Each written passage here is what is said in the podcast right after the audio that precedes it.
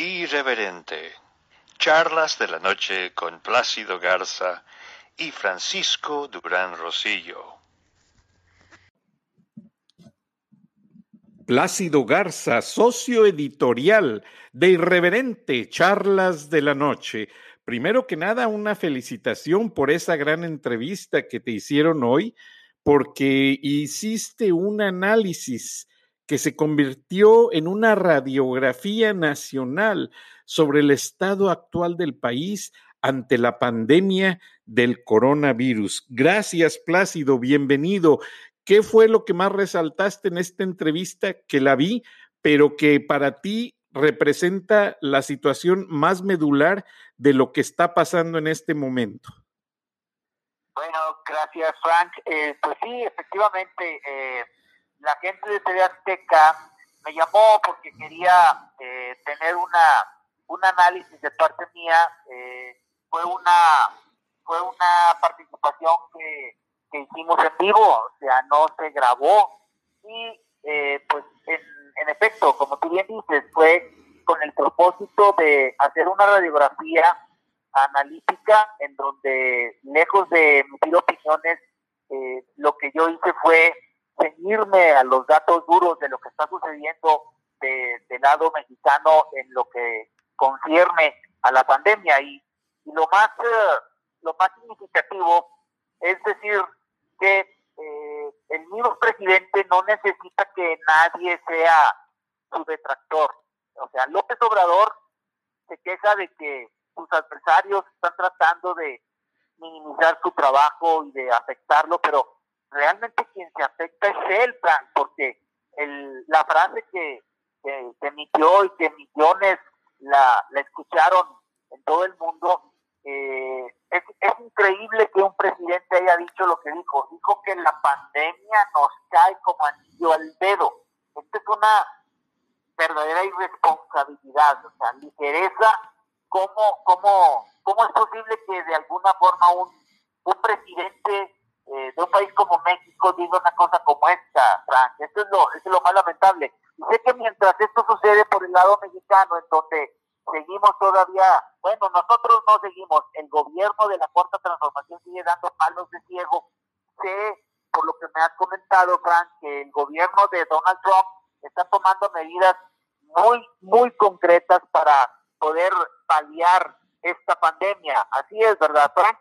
Exactamente, Plácido. Y me recuerdas una frase muy famosa de un hombre que saludaba a un tío mío allá en la provincia mexicana y el tío estaba ya barriendo la banqueta y este señor, no voy a decir su nombre, le decía, don Rufino, buenos días, usted madrugó el día de hoy.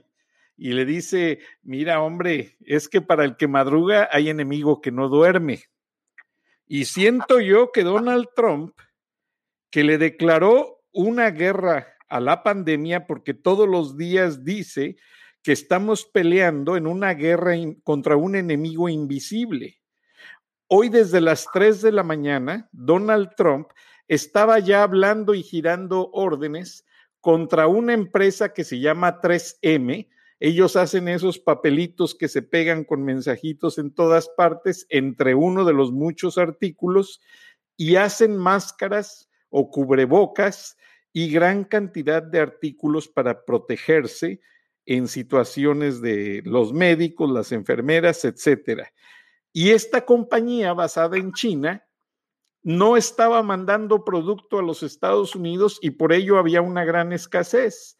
El presidente Trump, como se mete en todo y manda investigar todo, descubrió que el gobierno chino les compró toda la producción y los ejecutivos desde Minnesota dijeron, bueno, nos compraron la producción, ¿qué podemos hacer?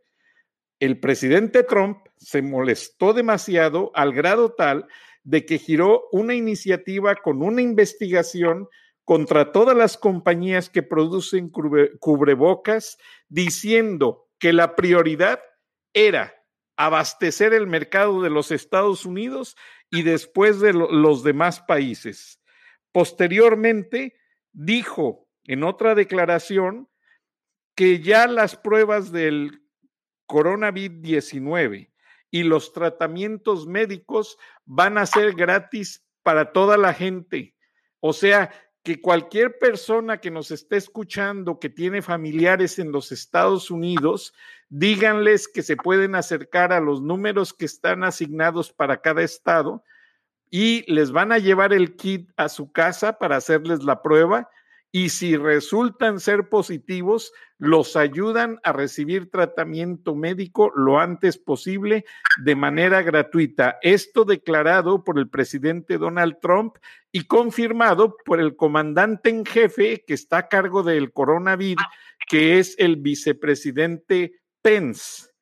Entonces, esto deja un alivio en la comunidad hispanohablante, dado que ya no hay esa preocupación de que si nos hacemos la prueba y luego nos deportan o pasa algo, no, ya quedó testificado en un documento oficial de la Casa Blanca y por el momento no hay deportaciones, lo que quieren es que todo el mundo se aísle y esté al pendiente de los síntomas y si lo sienten, que llamen a las autoridades para recibir tratamiento. Ahora, lo más curioso que acaba de suceder aquí en el estado de Georgia, Plácido, es que en el fin de semana pasado se registraron dos funerales en un pequeño poblado llamado Albany, Georgia, muy cercano a Atlanta, está al suroeste. Y resulta que la gente, como eran personas queridas, la gente atendió el funeral, pero la funeraria no tomó medidas de higiene del cerco sanitario y se contagió todo el pueblo. 687 personas hoy están reportadas como enfermas del coronavirus en Albany, Georgia, sintiendo los síntomas y las autoridades van a acercar todo el pueblo, ni modo. ¿Qué te parece, Plácido? Bueno, pues esta es una de las razones, eh, lo que tú acabas de explicar, es una de las razones por las cuales la, la, la emergencia sanitaria obliga a tomar precauciones eh, que, de alguna manera eviten situaciones como la del funeral al que tú te refieres.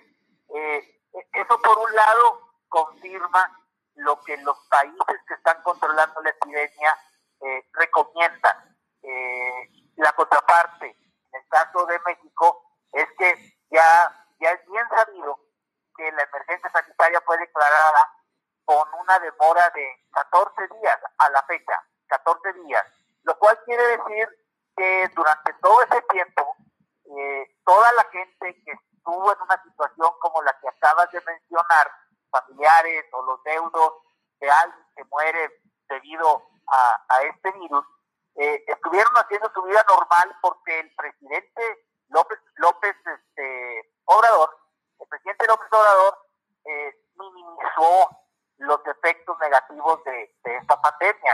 Recuerda que él, él decía que había que andar en la calle, que fueran todos a la bota, que hicieran su vida normal. No es de extrañar de que eso se presente en, cualquier momento en el, en el caso de México. Y por el otro lado, a diferencia de las medidas tan directas que está tomando Trump en el sentido de apoyar a la gente para la realización de las pruebas y los tratamientos, en el caso de México sigue habiendo una zona muy gris en el sentido de que la, la gente no tiene una idea clara de cuál es la ruta a seguir porque las mismas autoridades mexicanas se contradicen, Frank. Eh, por un lado, eh, destacan el hecho de que el, el, ejército está tomando el control de algunos hospitales. Eh, por el otro, es el hecho de que la Secretaría de Salubridad y Asistencia no descarta la posibilidad el control inclusive de hospitales privados.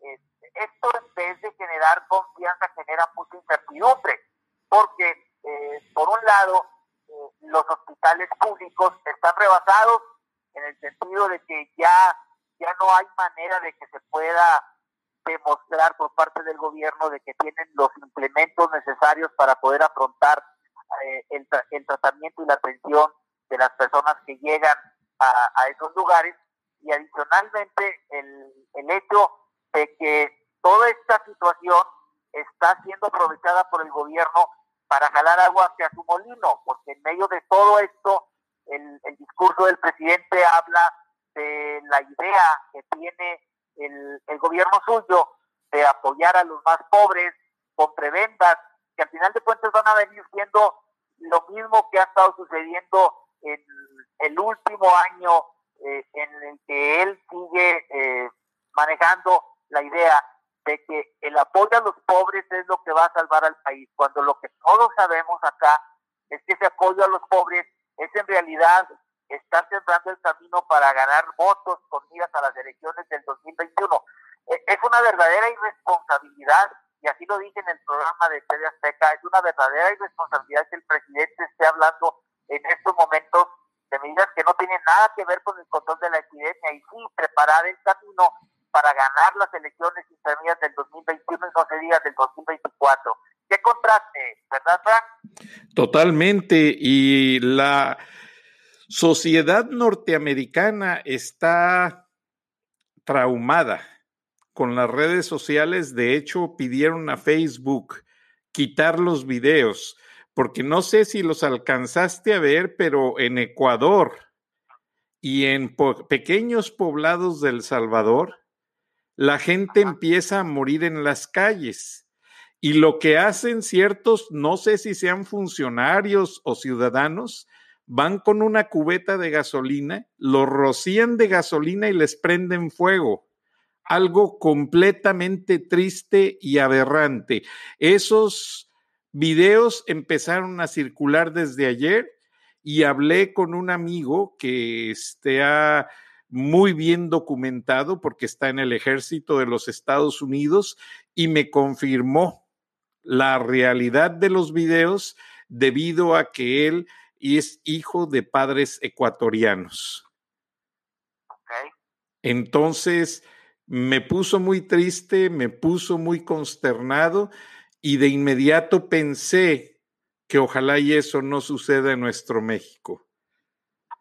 Bueno, pues eh, es, muy, es muy, eh, es muy patética la forma en la que se están dando las cosas acá.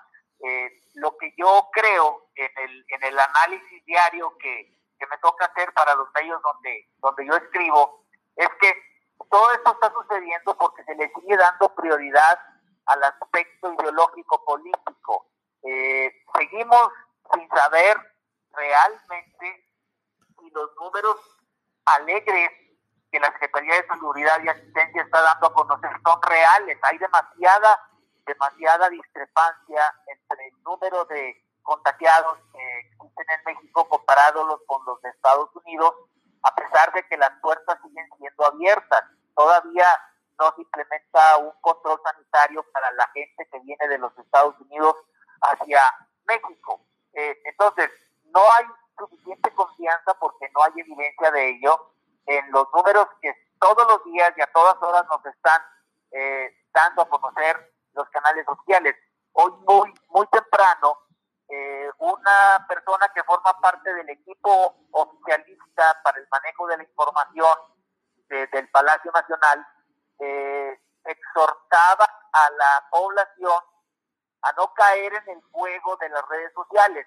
Como bien dices tú, están inundadas de información, es verdad, hay versiones por todos lados, pero hay que decirlo de alguna manera, cuando ese tipo de mensajes alocados, digamos, en donde resulta que todo el mundo se siente dueño de la verdad y, y tiene uno que andar verificando la información que recibe en un sentido de responsabilidad, antes de divulgarla, pues hay que verificarla con medios serios, medios formales, no propiamente portales que nacen hoy y mañana mueren y vuelven a nacer.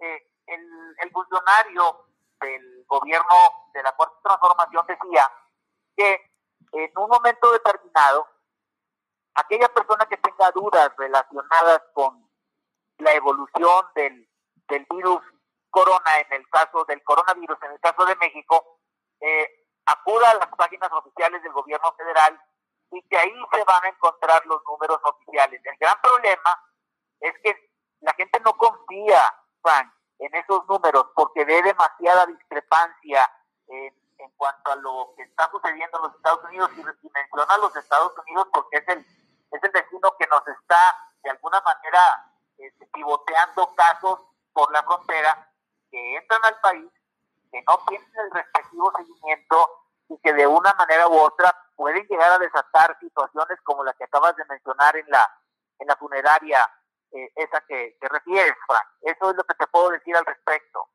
No, y gracias Plácido. Y realmente la razón por la cual estamos mencionando las declaraciones del presidente y el vicepresidente de los Estados Unidos en el sentido de que se va a dar pruebas y tratamiento gratuito es para que las familias les digan a sus, a sus familiares que no se regresen, no vale la pena viajar.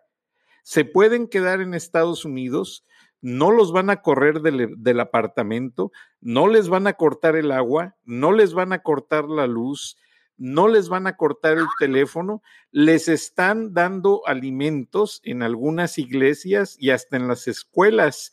A los niños les dan su dotación del almuerzo y desayuno todos los días. Lo que hacen es en los sectores más poblados, más densamente poblados de población hispanohablante, latinos, mexicanos, salvadoreños, etcétera, ellos tienen que recurrir a los parques cercanos de su casa. De hecho, lo pueden hacer hasta caminando.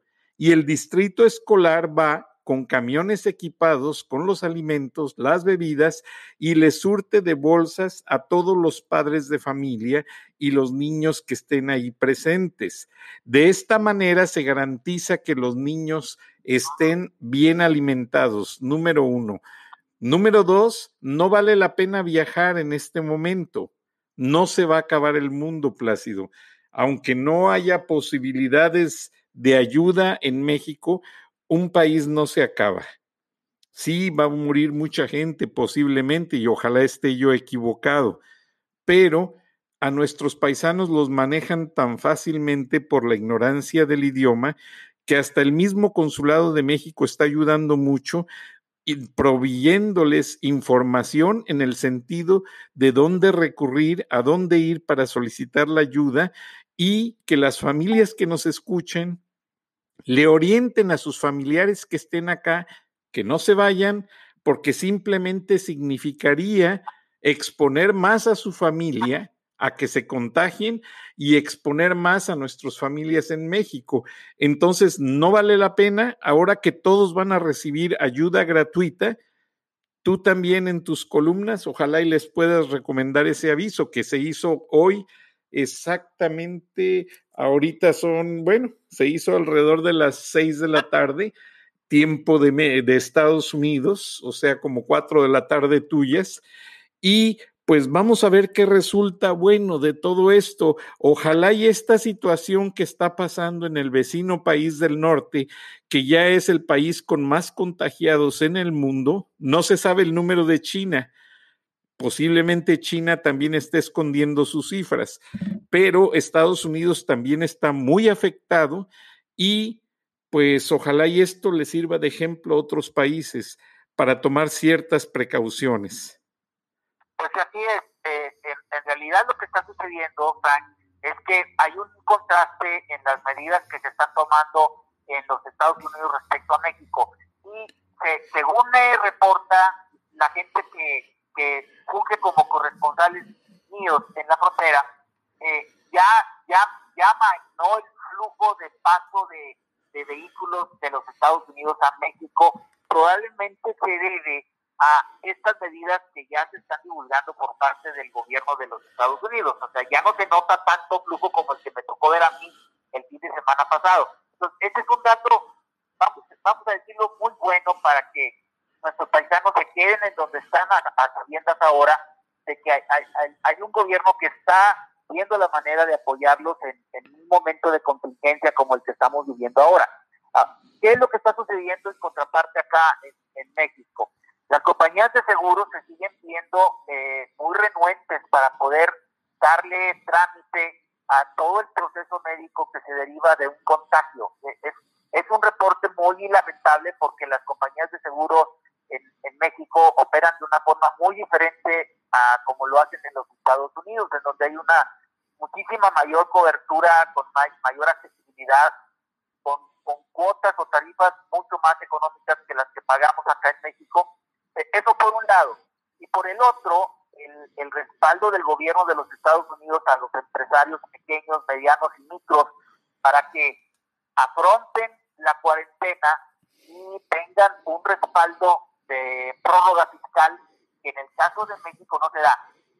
Ayer, en una reunión que tuvieron en el Palacio Nacional, los líderes de la iniciativa privada mexicana, Carlos Salazar, del Consejo Coordinador Empresarial, el presidente de Concamín, el presidente de la Asociación Mexicana de Bancos, se reunieron durante cuatro horas con el presidente y cuando salieron, dijeron que el presidente no quiere ceder en lo concerniente a la prórroga fiscal que ellos le pidieron. O sea, fueron con la encomienda de conseguir lo que se está haciendo en otros países relacionados con el apoyo a las empresas. No pidieron una condonación fiscal, como dicen las pocas aplaudidoras que todos le celebran al presidente. Eh, eh, esta, esta, esta cantidad que felizmente cada vez es menor, Frank. Acá el,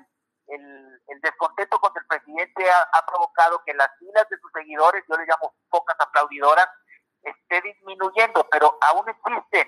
Y ellos lo que dicen en sus redes sociales es de que los empresarios fueron a tocarle la puerta al presidente para pedirle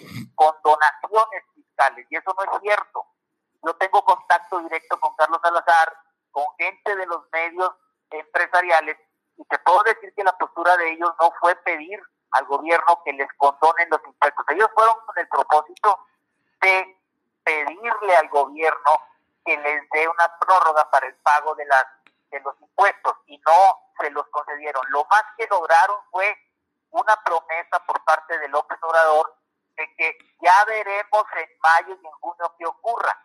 Entonces, para mayo y junio, cuando al presidente le dé la gana de volver a tocar el tema, millones de empresarios van a tener que cerrar sus puertas. En México existen 4.8 millones de microempresarios que ocupan al 80% de la fuerza laboral en México.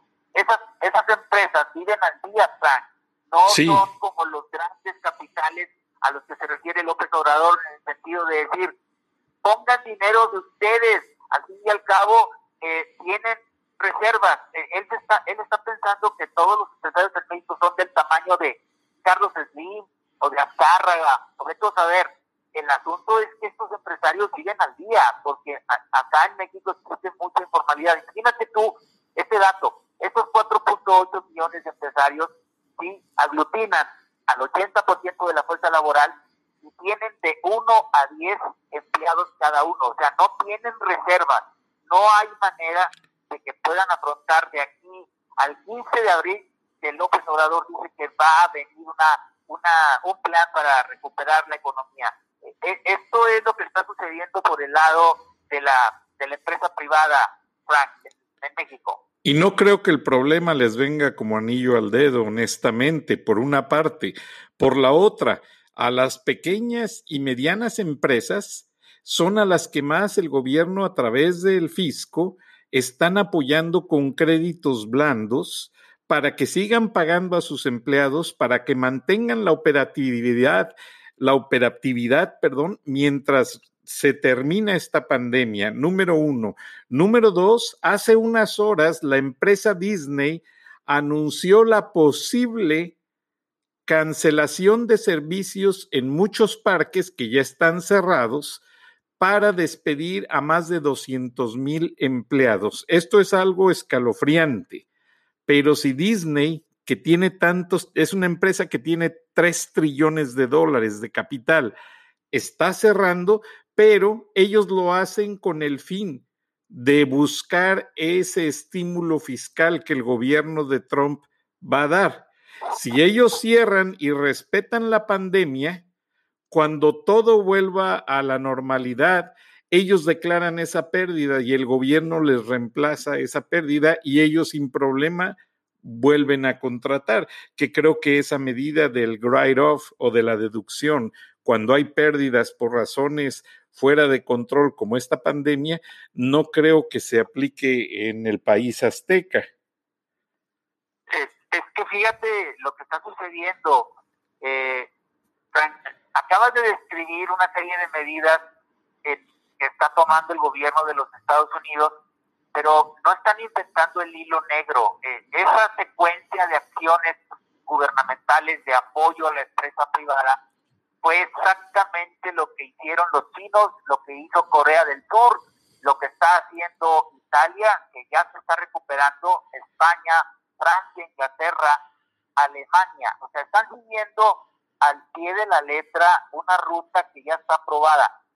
Esto sorprende todavía más en el caso de México porque muchos no se explican, la verdad yo sí tengo una explicación, pero muchos no se explican a qué se debe la cerrazón. El presidente en la última declaración que hizo público en su mañanera ayer, claro, hoy hubo otra, pero fue pan de lo mismo. Dijo, no nos van a convencer de hacer lo contrario. Lo dijo con una fuerza eh, que aterra, es la verdad. O sea, no hay poder humano que lo convenza. Yo no sé qué se está esperando López Obrador que ocurra para que asuma la responsabilidad que realmente le toca. O sea, realmente no sé, eh, y lo digo con, con una especie de reconocimiento de ignorancia técnica periodística, no sé a qué se esté esperando gobierno de López Obrador para poder seguir la senda de la recuperación que están siguiendo otros países. es, es muy lamentable lo que está sucediendo. Los datos lo, los datos doblan el argumento de López Obrador. Eh, ¿En qué sentido? Todos los países europeos que están en este momento siguiendo la, la, la senda del apoyo a las empresas no es tanto apoyar al empresario, están, están buscando la forma de apoyar para que las empresas aguanten un mes eh, eh, encerrados y con el personal en sus casas, pagándoles obviamente a los que puedan estar en sus casas, porque hay líneas de operación que no se pueden parar, aunque ya está parando acá. Acá ya, ya pararon las cerveceras más importantes del país, Frank. Ya el, el fin de semana ya dejan de producir porque están acatando la recomendación internacional. Entonces, pero ve el contraste, Plácido, y disculpa que te interrumpa. En Estados Unidos las cerveceras privadas se pusieron a hacer hand sanitizer, se pusieron a hacer crema de desinfectar las manos, pero semicerraron y el gobierno les va a pagar por ese servicio. Es, es increíble. Allá iba precisamente con mi comentario, Frank. O sea, ¿por qué una cervecera del tamaño de eh, Heineken o Modelo, que yo creo que tienen el 95% del mercado nacional, ¿por qué están cerrando? Están cerrando para no producir cerveza, pero ¿por qué el gobierno mexicano no se acerca con ellos y les dice, vamos a aprovechar toda esa capacidad productiva que tienen instalada y en vez de que fabriquen cerveza, ¿por qué no fabrican algún elemento de los que le están haciendo falta al mercado nacional en cuanto a abastecimientos, habituallamiento de, todos los materiales que se necesitan para poder atender a los pacientes del, virus, ¿por qué no lo, por qué no hace eso el gobierno? Pues porque al gobierno de López Obrador, y lo voy a decir muy claro, lo único que le interesa es, mantenerse en el poder.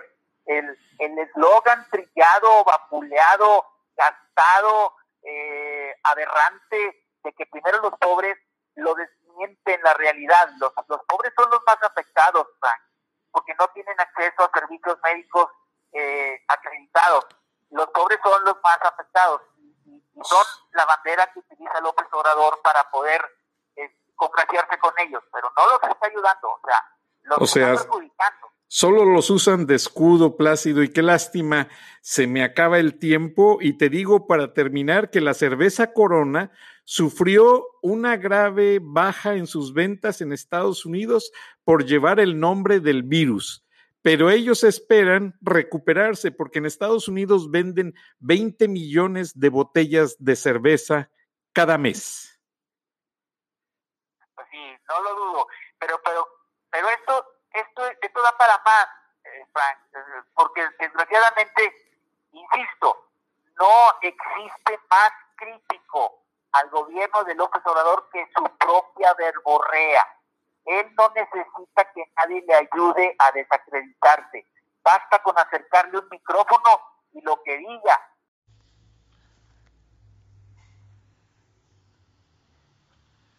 Irreverente. Charlas de la noche con Plácido Garza y Francisco Durán Rosillo.